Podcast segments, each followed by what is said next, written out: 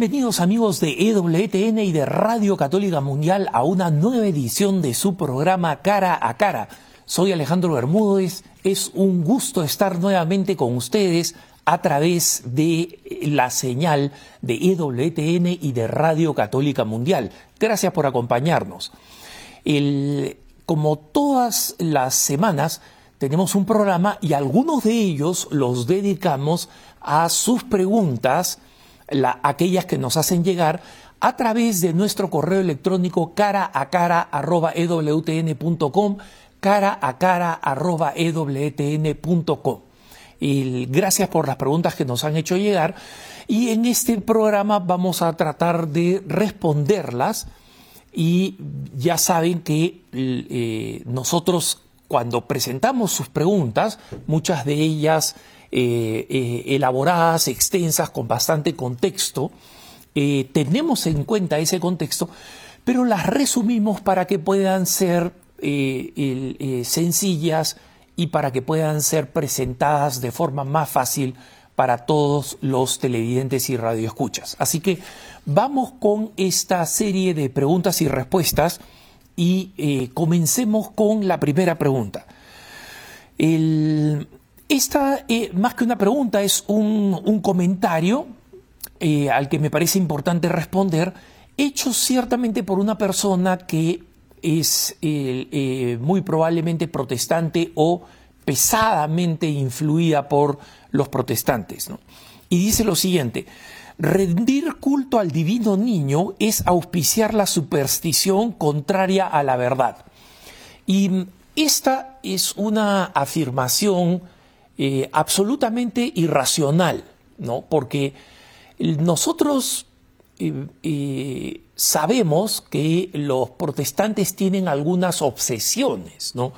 Y esas obsesiones son básicamente producto del tipo de formación de relativo lavado de cerebro que han sufrido de parte de sus líderes, como por ejemplo que los católicos adoramos imágenes que los católicos eh, eh, constantemente eh, nos rendimos homenaje a las imágenes, ¿no? nos postramos ante las imágenes. Y muchos de ellos dicen que nosotros en la misa lo único que hacemos es postrarnos ante imágenes que cualquier católico que va a misa sabe que durante la misa nosotros no nos postramos ante las imágenes, ¿no? Entonces, dice, rendir culto al divino niño es auspiciar la superstición contraria a la verdad. Pero la pregunta es, el divino niño, o sea, Jesús, porque ese es el divino niño, ¿no? Jesús, no es el centro de nuestra fe, y hablo del centro de nuestra fe también para los hermanos evangélicos. ¿ah? No es que todos estamos de acuerdo en que Jesús es el único Salvador y ¿Cuál es el problema de hacerlo reconociéndolo cuando él era niño? Es que cuando era niño eh, no era Jesús, cuando era niño no era el Salvador del mundo. Entonces, esta, esta, afirmación es absurda, ¿no? Y además decir, es, auspiciar la superstición contraria a la verdad. ¿Cuál, ¿Qué es la superstición? La superstición es creer en algo que es falso, ¿no? Y la superstición es, un, es una creencia irracional usualmente movida por el miedo, cuando lo que mueve la devoción del divino niño es el amor, es absolutamente el amor. Ahora, tal vez esta persona se está refiriendo a la devoción específicamente a esa imagen muy bella del divino niño que es especialmente eh, venerada la imagen que eh, en Colombia, ¿no? Y que como saben ustedes, o muchos de ustedes saben, que tuvo un gran impacto en Madre Angélica cuando ella viajó por primera vez a América Latina, estuvo en Colombia y, eh, tuvo una experiencia muy especial con el Divino Niño. Entonces, el Divino Niño es una imagen que muy rápidamente terminó en Irondale, Alabama, donde está la, la sede de, de EWTN, la, la, gran estación de televisión y de radio que fundara Madre Angélica. Y también está presente en el santuario de Madre Angélica, en un lugar prominente en, la plaza, en el santuario de Huntsville, porque eh, ella tuvo una experiencia auténticamente mística con el divino niño.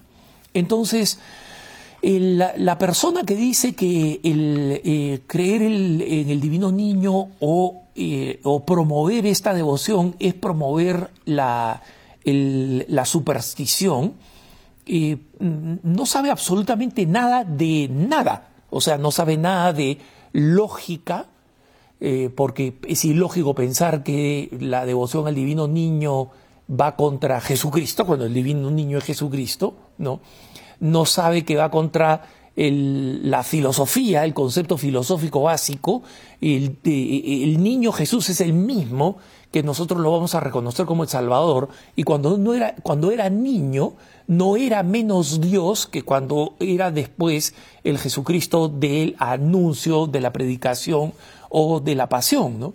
Y no sabe nada de teología, que es algo de no sorprenderse porque en general el... Eh, el, simplismo bíblico de nuestros hermanos protestantes es antiteológico. Ellos, eh, hablar de teología protestante es el uso de un término en sentido muy, muy extenso, ¿no? muy lato, ¿no? porque en sentido estricto, quien dice que la escritura es la única fuente de la revelación, como dicen erradamente los, eh, los evangélicos, en, un, en una en, una afirmación que fue inventada 1500 años después de Jesucristo, 1400 después de los primeros padres de la iglesia, 1300 años después de los grandes predicadores y teólogos, este, y más de mil años eh, después de San Agustín de Hipona.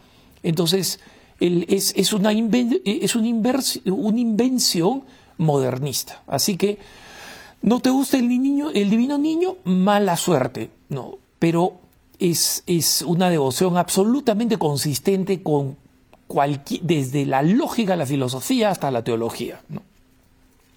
La segunda pregunta, ¿cómo saber que una inversión económica es moral, especialmente si estoy en el mundo financiero?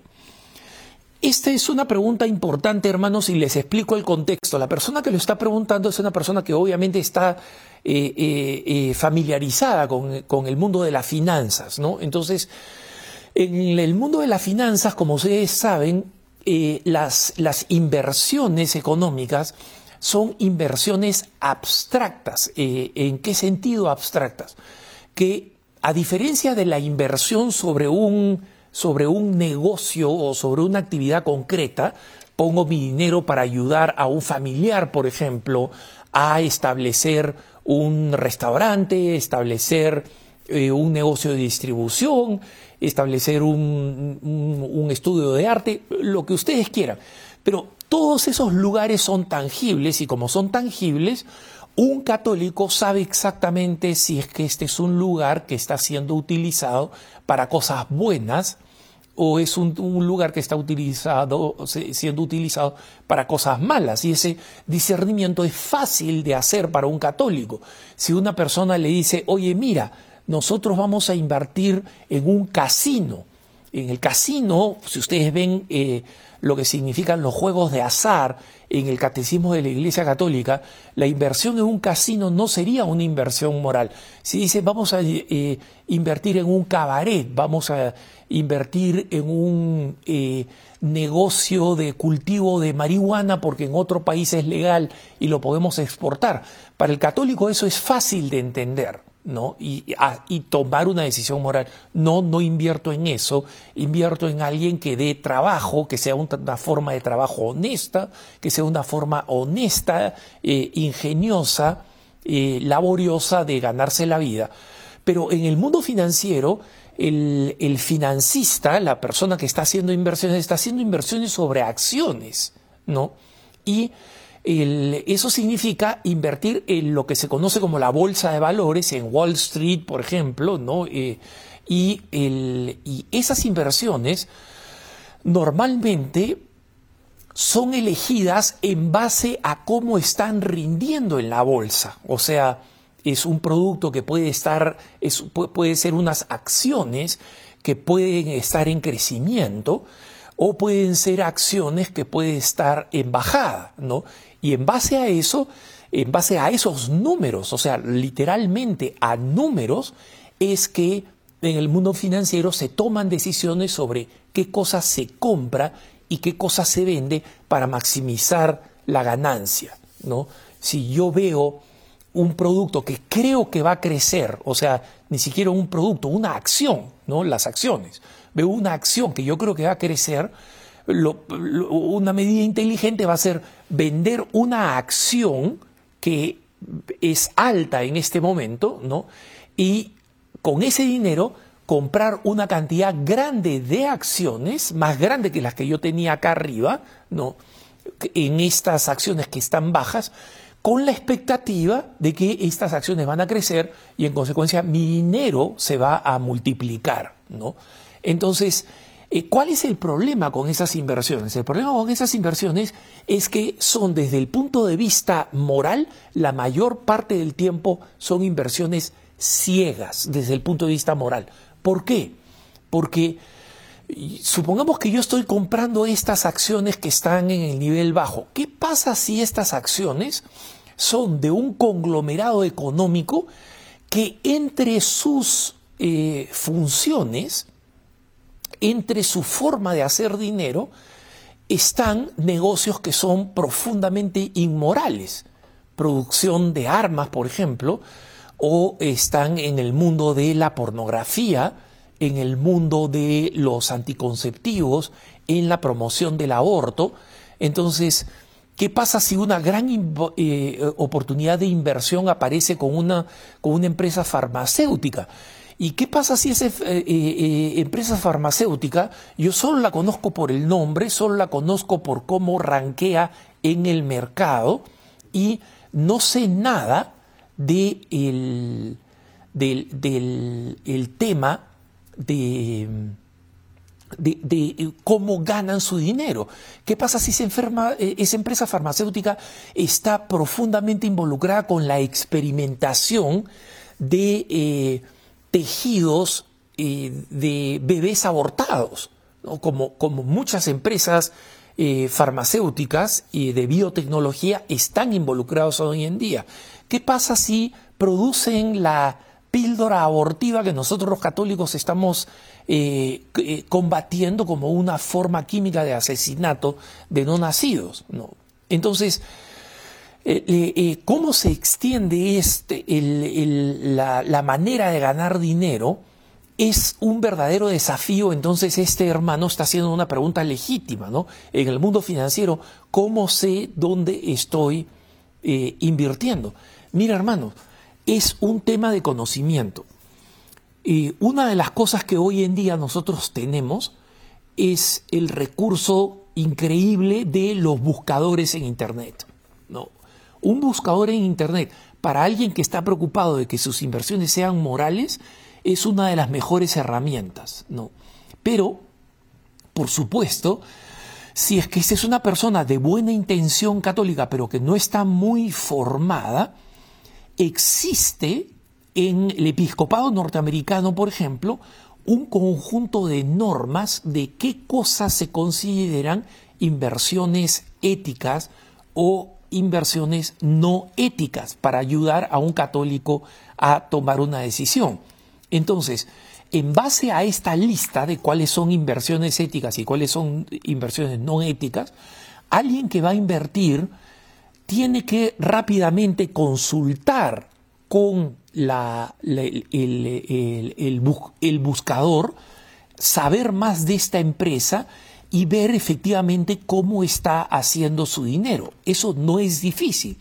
Pero para un católico que quiere asegurarse que su inversión no está promoviendo el mal moral, es muy importante tomar esa decisión. Es muy importante tomar ese paso que el resto de la gente que está eh, eh, invirtiendo en bolsa, que está eh, simplemente haciendo gestiones financieras, simplemente no se va a preocupar en hacerlo porque lo único que le preocupa es hacer dinero, ¿no? eh, comprar bajo y vender alto, sea lo que sea, sin eh, eh, preocupación del impacto que eso tiene en una decisión ética. Y en la medida en que la economía se está convirtiendo en más virtual, en más abstracta, ¿no? Con las criptomonedas, etcétera, no va a ser fácil tomar estas decisiones morales, pero por ahora por lo menos sabemos dónde encontrar los principios y sabemos dónde buscar en qué invierten las empresas en las que yo potencialmente podría estar interesado en invertir. Vamos a la próxima pregunta.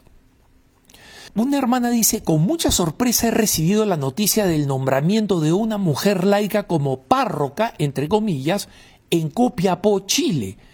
Quisiera saber si es esto correcto. Bueno, eh, primero eh, aclaremos aquí los términos, eh, hermanos. Lo que ha pasado en, Copiapó, en Chile, es que se ha nombrado, por falta de sacerdotes, a una persona laica para que sea administradora de una parroquia, ¿no? Entonces, esta persona que es administradora de, de, la parroquia, que gestiona, por ejemplo, eh, el hecho de que se dé la liturgia de la palabra o eh, eh, que pueda ser ministro extraordinario de la comunión, todo esto es legítimo, ¿no? No ha sido declarada párroca porque no existe la párroca, existen solamente los párrocos. ¿Por qué? Porque el Código de Derecho Canónico establece que el párroco solamente puede ser un sacerdote. Y como sabemos, un sacerdote válidamente ordenado en la Iglesia Católica solamente puede ser un varón. ¿no? Entonces, eh, eh, entiendo por qué esta persona está eh, confundida y un poco enojada. Y es que en toda esta época de corrección política, ¿no?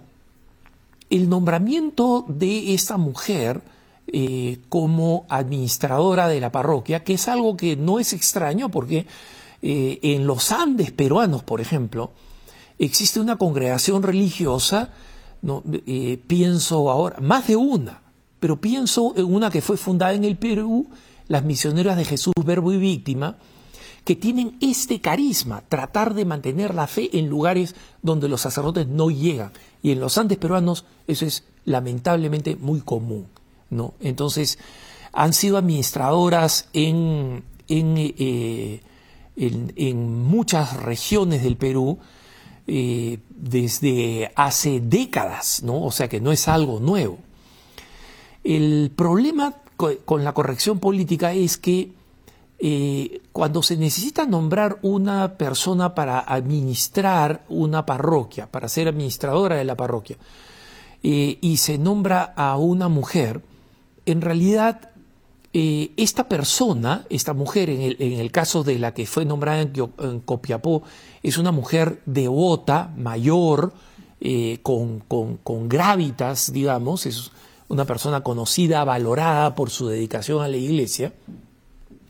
El, problema es que eso es, e, ese nombramiento, el nombramiento en cualquier lugar, es en realidad una expresión de crisis en la iglesia, porque no tenemos suficientes sacerdotes y tenemos que recurrir a esto, a una persona muy buena, como son las misioneras de Jesús Verbo y Víctima, santas mujeres, regalo de Dios para la iglesia, pero que ellas mismas son conscientes que esa es producto de una carencia, porque toda parroquia debería tener un sacerdote. Entonces, yo creo que el error de la diócesis de Copiapó es hacer una gran celebración, un gran aplauso, como un gran avance para la sociedad, un gran avance para la iglesia, el hecho de que una mujer sea nombrada eh, administradora de una parroquia, cuando en realidad es un fracaso, porque allí debería haber un sacerdote. Esta santa mujer no va a poder hacer lo que hace un sacerdote.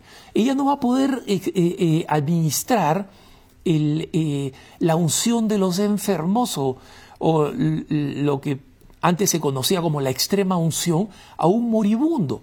la podrá ayudar a bien morir rezando por ella, pero no va a poder dar el sacramento. Ella no va a poder celebrar la Santa Misa, no va a poder escuchar a gente en confesión. Y eso es lo que necesitamos en nuestra iglesia, porque nuestra iglesia es no solamente jerárquica, sino sacramental, por eso es jerárquica, para que el sacramento fluya de la cabeza quien lo recibió y llegue hasta los sacerdotes y para en los sacerdotes, ¿no? Entonces, entiendo la, confusión de este hermano cuando se hizo una gran pompa en circunstancia. Yo no sé, calculo que el motivo era decir, miren cómo estamos promoviendo a las mujeres, que a una la hemos nombrado una laica como para que reemplace a un párroco.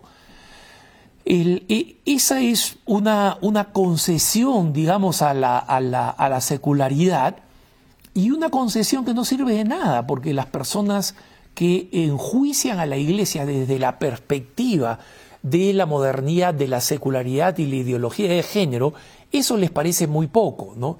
No van a sentirse satisfechas en su secularidad y en su juicio externo de la iglesia hasta que una mujer no sea papa, ¿no? Entonces, eh, eh, entiendo la, la falta de, eh, entiendo la desazón de quien hace la pregunta. ¿no?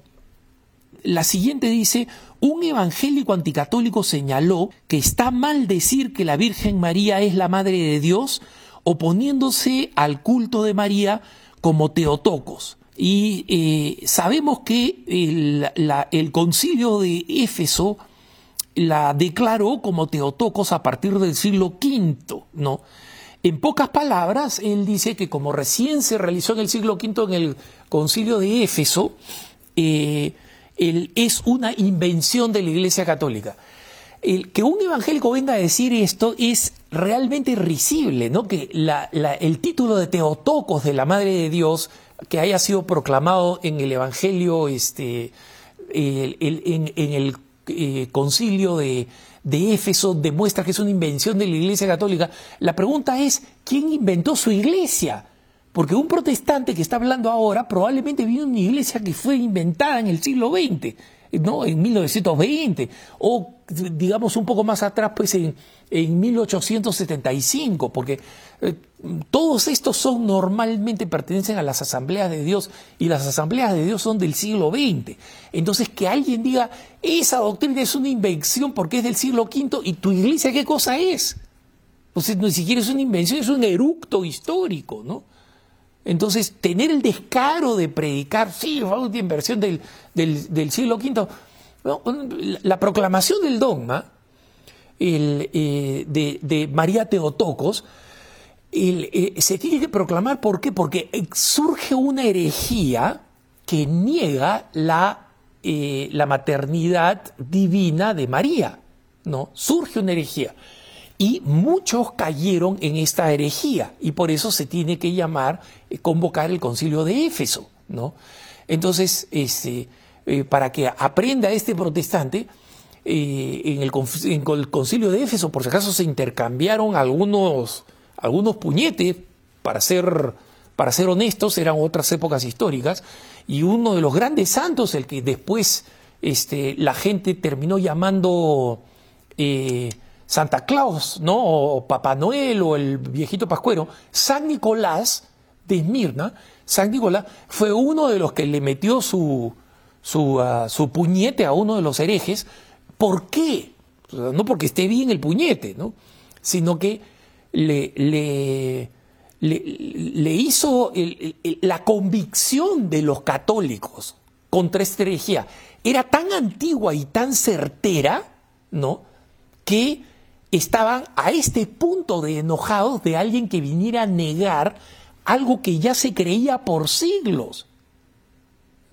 Entonces, los evangélicos pues carecen de imaginación, creen que un día los católicos estaban aburridos y dijeron, oye, ¿por qué no nos juntamos en Éfeso? Que es horrible, tenemos que ir ahí durante meses viajando, ¿no?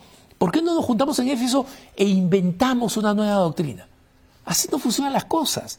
Los concilios se llamaban en casos de crisis, cuando alguien había venido con una teología completamente nueva. Entonces, la idea de que María era la Madre de Dios era una idea en la que había un consenso tal que no era necesario proclamarlo. Y porque hubo un hereje, pues se proclamó para saber quiénes estaban en la verdadera iglesia y quiénes eran herejes. Y eso ha pasado básicamente con todos los concilios. ¿Por qué se introducen canciones con errores teológicos en la fe católica? No sé, hermano, no sé. Yo no sé mucho de canciones, como en varias ocasiones lo he dicho. Yo creo que, eh, eh, digamos, eh, las canciones no son suficientemente sometidas a un proceso de aprobación. Eh, eso existe ahora en Estados Unidos. Ahora existe eh, la conferencia episcopal, revisa las, la, eh, la, adecuación teológica de las canciones. ¿Por qué? Porque después del Concilio Vaticano II, muchas de las canciones en inglés eran canciones completamente heréticas o en muchos casos canciones que eh, proclamaban qué lindo es el viento, qué lindo es la luz, y no tenían ningún valor auténticamente religioso para efectos de la misa. ¿no? Entonces, no sé cómo funcionan las distintas conferencias episcopales, pero creo que esta es una responsabilidad de las conferencias episcopales ver, antes de que se distribuyan en misa, las canciones sean canciones que sean revisadas por su precisión teológica, porque muchas veces la gran mayoría de veces los compositores no son teólogos y normalmente están preocupados porque la canción sea bonita, buscan utilizar una palabra que rime, buscan utilizar una palabra que eh, eh, esté de acorde a la música, no que la letra siga a la música, y allí es donde hacen elecciones de palabras que pueden terminar siendo completamente heréticas, ¿no? Vámonos a una pausa en este programa suyo de preguntas y respuestas. Soy Alejandro Bermúdez, estamos en su programa cara a cara. No se vaya, que ya volvemos.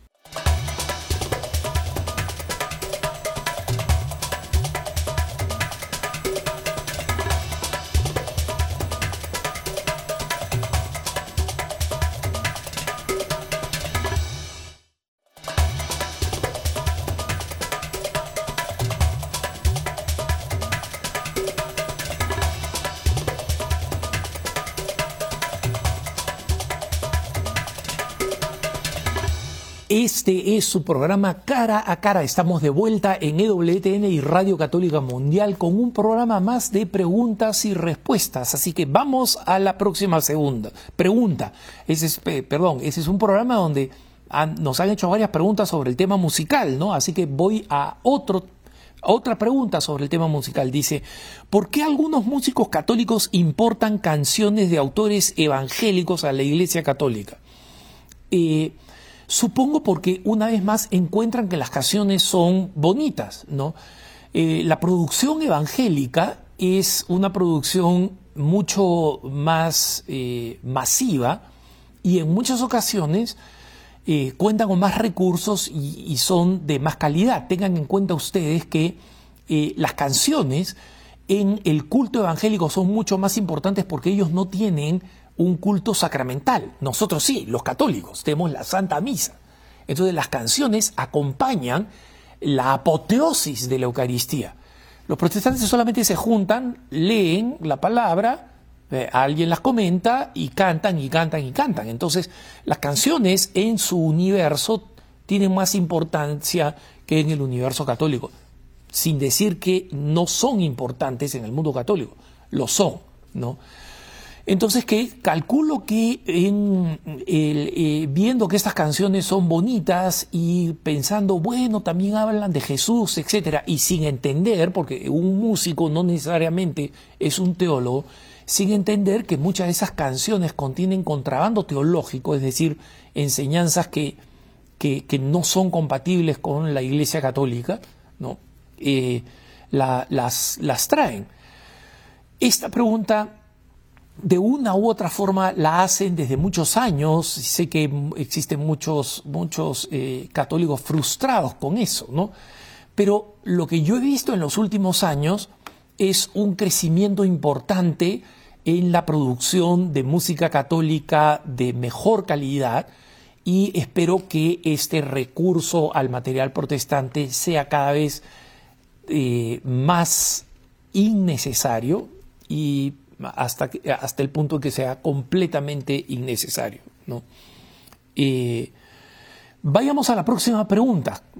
otra vez una pregunta sobre canciones, esta vez sobre una canción específica. Este hermano dice, canciones profundamente católicas como Cristo Rey, que dice, tú reinarás, ese es el grito, este es el grito que ardiente exhala nuestra fe, tú reinarás, oh Rey bendito, pues tú dijiste reinaré, ¿no? Eh, este hermano, esta es una canción eh, muy conocida, quienes no la conocen, ah, busquen esta eh, busquen esta canción, simplemente busquen el texto en, en, un, en un, buscador, ¿no?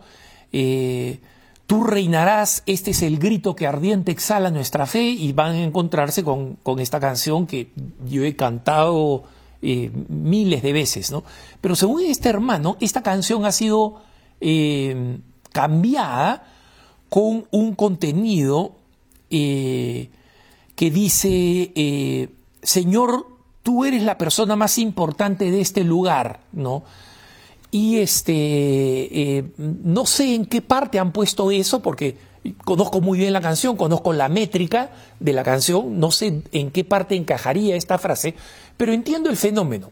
Miren, hermanos, en la época de la teología de la liberación, en la época dura de la teología de la liberación, Todas las grandes canciones clásicas, como las canciones que estaban referidas a Cristo Rey, trataron de ser cambiadas por Cristo Obrero, la letra se trató de cambiar, se trató de modificar, para convertirla básicamente en canciones revolucionarias o canciones de izquierda. ¿no? No me sorprendería que hoy en día más de un sacerdote considere que toda canción clásica tradicional que proclama el reinado social de Jesucristo, que es algo en lo que los católicos creemos. No creemos como los creían en el pasado, pero que la ley de Dios es la mejor ley para la humanidad, en el momento que los católicos dejemos de creer eso, cerremos en la tienda y que el último apague la luz, ¿no? Porque para eso Jesucristo se encarnó. Entonces, si alguien cree que hay que hacer una versión políticamente correcta de estos cantos, eh, no es novedad, como digo, los de la teología de la liberación, cantos populares, populares en el sentido de que realmente los cantaba el pueblo, entre ellos estas canciones, Tú reinarás, hicieron una, eh, una versión que creo que decía Tú marcharás, una cosa así, ¿no? Este, entonces, esos intentos los he visto, pero ¿qué cosa sucede? Estas canciones, pienso en las grandes canciones eucarísticas, por ejemplo, muchas de las canciones que cantamos a lo largo de toda América Latina, y son canciones que nacieron de un deseo auténticamente eh, eucarístico o auténticamente eh, católico y que fue acogido por un pueblo que es auténticamente católico y que las ha interiorizado, las ha asumido. Y por eso es que en muchas iglesias, yo he viajado por América Latina en distintas ocasiones, y en muchas iglesias he visto eh, que uno puede cantar de memoria los grandes cantos católicos. Entonces, estos esfuerzos en el pasado que hicieron los, los pseudo revolucionarios de la teología de la liberación para cambiarle la letra a las canciones tradicionales, eh, fracasan, ¿no? Y si ahora los, los políticamente correctos consideran que tienen que hacer una versión suavizada, ¿no? ¿Cómo vamos a decir que Jesús reinará? ¿No? Eso es este, es antidemocrático, ¿no? Porque este, ah, tendríamos que decir en todo caso, Señor Jesús, tú vas a ser elegido presidente, ojalá, ¿no? Eh, o sea, entonces, a ver, alguien haga un canto que diga, Señor Jesús, tú serás elegido presidente, ojalá, ¿no? Trataremos de hacer una campaña para que voten por ti. ¿Ustedes creen que esa canción la va a cantar el pueblo? Por supuesto que no. Entonces, eh, si es que efectivamente ¿Hay alguna aberración que ha pretendido convertir en, correctamente, en políticamente correcta la canción Tú reinarás? Yo no me preocuparía, ¿no? Porque la gente sabe cuál es la verdadera canción y esa es la que va a seguir cantando. La siguiente pregunta dice, por el sacramento de la confesión se perdonan los pecados cometidos, pero debemos borrar esta ofensa a Dios para poder entrar al cielo. Por eso vamos al purgatorio para limpiar nuestras almas. Mi pregunta es, ¿cómo expiar en vida las ofensas cometidas a Dios y reducir así nuestro paso por el purgatorio? Excelente pregunta. Esto es teológicamente completamente cierto. Cuando nosotros nos confesamos, se borra el pecado, pero todo pecado ha cometido un acto de injusticia en el cuerpo de Cristo, ¿no? Por más secreto que sea el pecado, por más cerrado que sea el pecado, nosotros lo hemos incrustado en el cuerpo de Cristo, ¿no? Y la forma es muy sencilla, hermanos, es la que nos propone la Iglesia, especialmente en tiempos litúrgicos especiales, el Adviento, la Cuaresma, pero constantemente, ¿no? Recordemos lo que nos enseña la Iglesia. Eh, penitencia, oración, y limosna, ¿no? Eh, la limosna sabemos lo que dice lo que dice eh, San Pablo, la caridad borra multitud de pecados. Entonces, sé generoso, generoso como decía la Madre Teresa de Calcuta, da, ama hasta que duela, ¿no? Entonces, tenemos la caridad, la penitencia, y eso significa saber sobrellevar saber sobrellevar y ofrecer los dolores de las distintas eh, realidades de la vida, ¿no? Y, obviamente la oración. nuestra oración, que muchas veces es de, de petición, pedimos, pedimos, pedimos, y no está mala, Dios nos ha dicho, pedid y se os dará tocad y se os abrirá, buscad y hallaréis. A Dios no le molestan las oraciones de petición, ¿no? Así que, este, por más que nos sintamos unos pedigüeños, ese es, ese es lo que quiere Dios. Pero eh, no es la única forma de oración, y Dios también se regocija infinitamente con las oraciones de alabanza, ¿no? Y existen también eh, eh, las oraciones de expiación, en las cuales le pedimos perdón a Dios. Esas son las oraciones que nos ayudan a reparar el daño que hemos hecho por el pecado, incluso los pecados que han sido perdonados a través de la confesión, y esa es la manera como vamos encontrando el camino del cielo y reduciendo, y Dios quiera, Dios quiera, incluso eliminando el tiempo del purgatorio para pasar al cielo. Penitencia, oración y limosna. Intento escuchar la voz de Dios en la oración y en la vida diaria, pero no sé distinguir entre la voz de Dios, mi imaginación y el mundo. Esta pregunta es excelente, eh, eh, hermana, porque básicamente lo que estás preguntando es cómo hacer, es decir, la pregunta es, tiene una respuesta perfecta que es la práctica espiritual que conocemos con el nombre del discernimiento de espíritus, ¿no? El discernimiento de espíritus. Y el discernimiento de espíritus es una eh, disciplina muy valiosa que fue eh, eh, desarrollada ampliamente, digamos, el discernimiento de espíritus es una disciplina católica desde los primeros siglos, ¿no? desde los padres del desierto. Pero es una eh, disciplina que nadie desarrolló como San Ignacio de Loyola. Y por eso yo te sugiero que tú busques en Internet discernimiento de espíritus de San Ignacio de Loyola.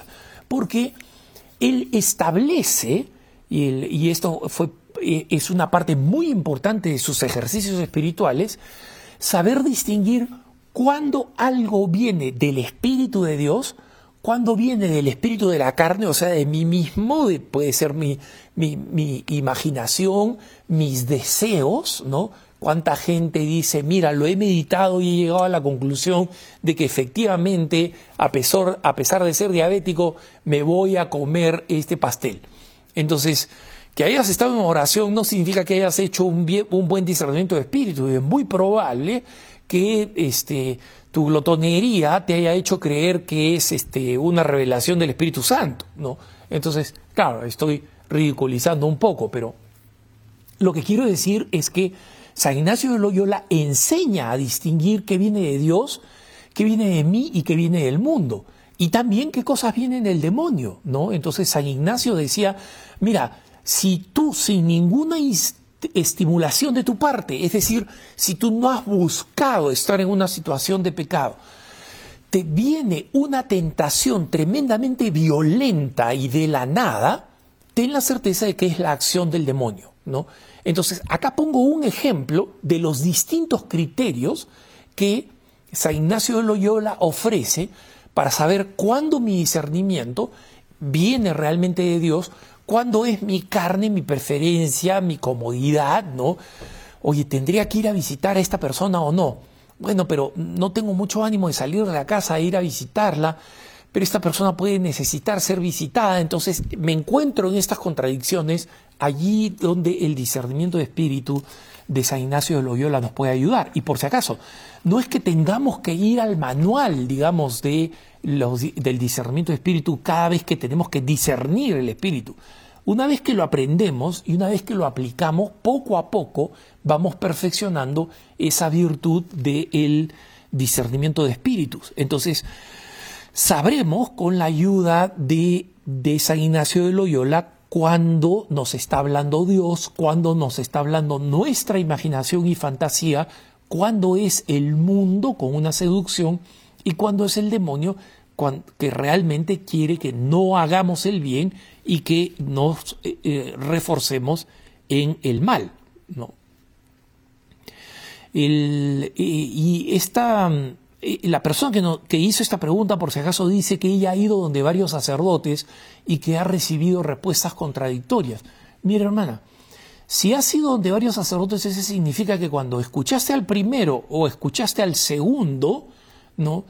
Tú supiste que esa respuesta no era la adecuada. Entonces, ¿esto qué cosa quiere decir? Que en el fondo hay una intuición en ti que te va a permitir conocer o te va a dar la sensibilidad espiritual para poder conocer si aplicas el, eh, el tema del discernimiento de espíritus. ¿no? Ojo, una de las cosas que señala San Ignacio como una cuestión valiosa es poder recurrir a una persona espiritualmente confiable, pero esa es la condición, que sea espiritualmente confiable. ¿no? ¿Es el odio un pecado mortal? Eh, recibo respuestas contradictorias entre diversos sacerdotes. ¿Cómo sé que los sentimientos de rencor o resentimiento no son pecado mortal? Por una razón muy sencilla, hermanita, y esto está en cuando se habla del pecado en el, eh, en el catecismo de la Iglesia Católica. Mira, los sentimientos no tienen, un, no tienen una categoría moral. Los sentimientos no tienen una categoría moral. Cuando tú sientes una gran atracción hacia una persona, ¿no?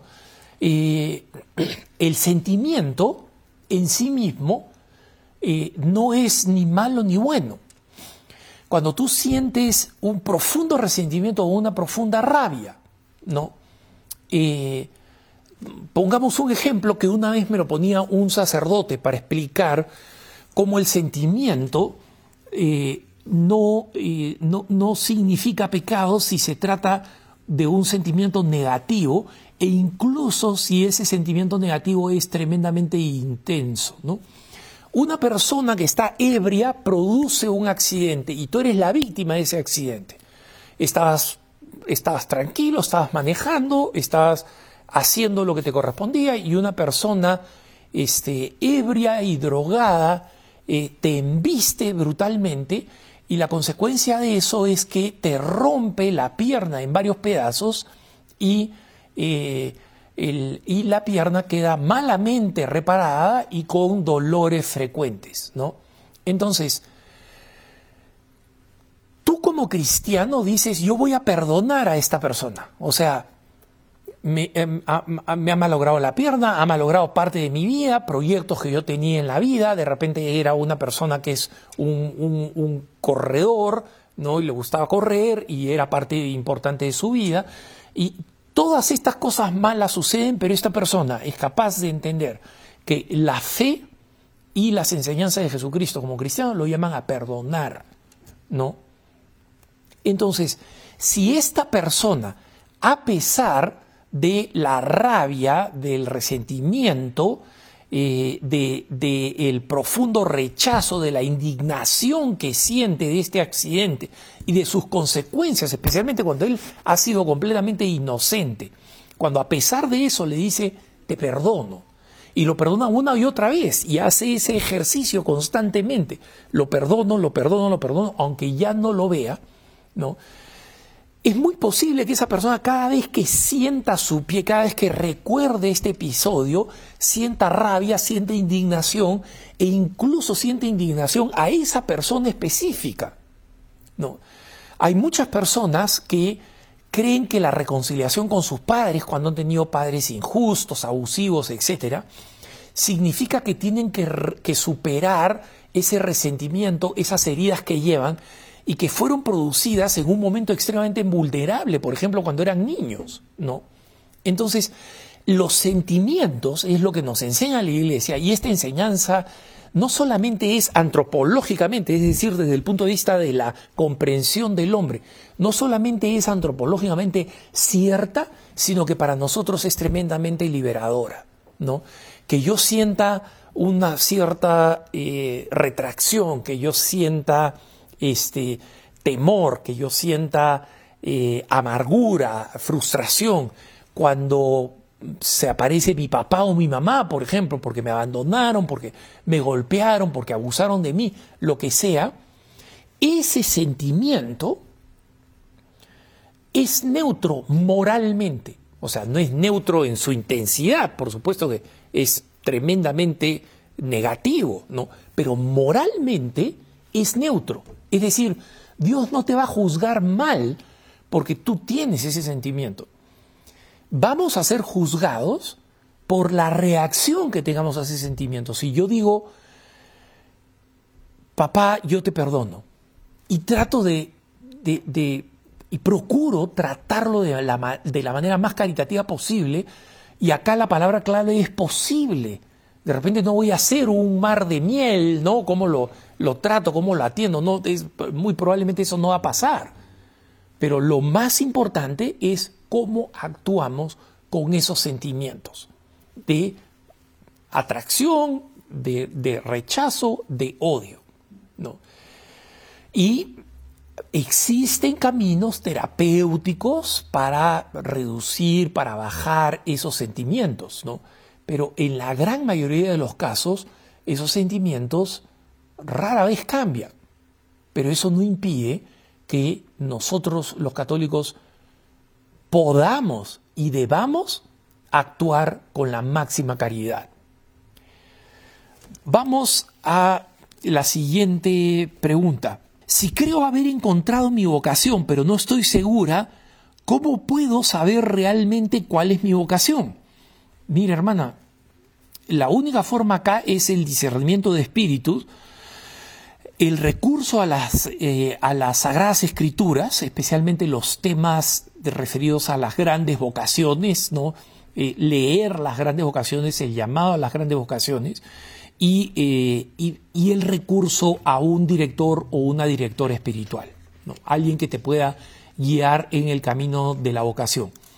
Y para alguien que tuvo una vocación, fue llamado, que sigo siendo llamado, seré llamado a una vocación a la vida consagrada, te puedo decir, en el comienzo yo no estaba muy convencido, ¿no? Y llegó un momento en que yo hice la paz interior, ok, no tengo, el, no tengo temor a ser consagrado, no tengo temor a dejar la vida matrimonial y, la, y las cosas que hace la gran mayoría de las personas, pero seguía existiendo la duda, ¿no? Entonces, ¿cómo hice con la duda? Comencé a vivir como un consagrado. comencé a vivir como un consagrado. Si yo quiero aclarar una duda, entonces comienzo a vivir así. Por eso es que muchos jóvenes son aceptados en el seminario eh, para, que en los primeros años puedan hacer el discernimiento. Vivir como sacerdote no les va a hacer mal. Vivir como consagrado, vivir como religiosa no te va a hacer mal, ¿no? Pero eh, de todos estos elementos, la oración, o sea, abrirse a la acción del Espíritu Santo para que nos hable, ¿no? La oración, en primer lugar. En segundo lugar, el, el, recurso al consejo espiritual, o sea, me parece absolutamente fundamental. Y la lectura de las Sagradas Escrituras, yo creo que sin esos tres elementos yo no hubiera podido eh, descubrir, aceptar y luego vivir felizmente mi vocación. ¿Cómo saber cuando un sacerdote o laico realmente será un buen guía? ¿Existe algún servicio por Internet que ofrezca dirección espiritual online? Eh, miren, en inglés los conozco, ¿no? Eh, en inglés, cualquier persona que busca eh, dirección espiritual en inglés, Spiritual Direction, existen algunos, algunos centros, hay uno acá, cerca de donde yo vivo, yo vivo en la ciudad de Denver y en el estado de Colorado, al sur se encuentra una ciudad de Colorado Springs donde hay un apostolado muy bello que eh, ofrece dirección espiritual en línea, ¿no? y, obviamente esta pregunta de cómo obtener un, un director o una directora espiritual que estén, digamos, eh, que sean buenos guías espirituales, es, es un verdadero desafío. Es un verdadero desafío, lo sé, no existen muchos, muchos guías, no sé si en los seminarios se preparan a los sacerdotes para la dirección espiritual. Eh, muchos sacerdotes que yo conozco no han recibido esa preparación. Eh, en Estados Unidos esos recursos han ido aumentando, ¿no? Había un, gran fundador de eh, una rama de los oblatos dedicados a la dirección espiritual y eh, el, padre Lanteri, el fundador, acá en Estados Unidos existe el Lanteri Center, ¿no? pero estos recursos los he visto en inglés, no los he visto en, en español, por lo menos no en América Latina. ¿no? Entonces, eh, quisiera poderle darle una mejor respuesta, eh, pero creo que la mejor solución es pedirle de corazón al Señor que si es su voluntad que yo tenga un director o una directora espiritual, que, que, conceda encontrarlo, ¿no? O sea, si realmente necesitamos un director espiritual, eh, Dios no va a dejar de, concedernos lo que Él mismo está requiriendo de nosotros. ¿no? Es un Dios bueno, no es un Dios malo. ¿no? Entonces hay que suplicar, suplicar auténticamente. Recordemos que a Santa Margarita María Alacoc eh, nadie quería darle dirección espiritual porque no era muy inteligente, no era brillante y además tenía estas ideas locas, entre comillas, que no eran nada más ni nada menos que las revelaciones del Sagrado Corazón de Jesús, ¿no? Y, eh, y, suplicando y suplicando, suplicando, Dios le dio a eh, San Pedro de la Colombier, ¿no? Eh, primero beato, después santo, le dio otro santo para su camino de santidad y este sacerdote jesuita sería en realidad el gran difusor, no el vidente, pero el gran difusor de las visiones de eh, Santa Margarita María Alacoque. ¿no? Entonces, hoy en día no tendríamos la devoción al Sagrado Corazón de Jesús si no fuera por esta santa que fue capaz de encontrar al adecuado director espiritual. Gracias por habernos acompañado. Los dejo en compañía, como siempre, de la mejor programación católica EWTN y Radio Católica Mundial. Soy Alejandro Bermúdez, conmigo hasta la próxima y por favor no se olviden de rezar por mí. Dios los bendiga.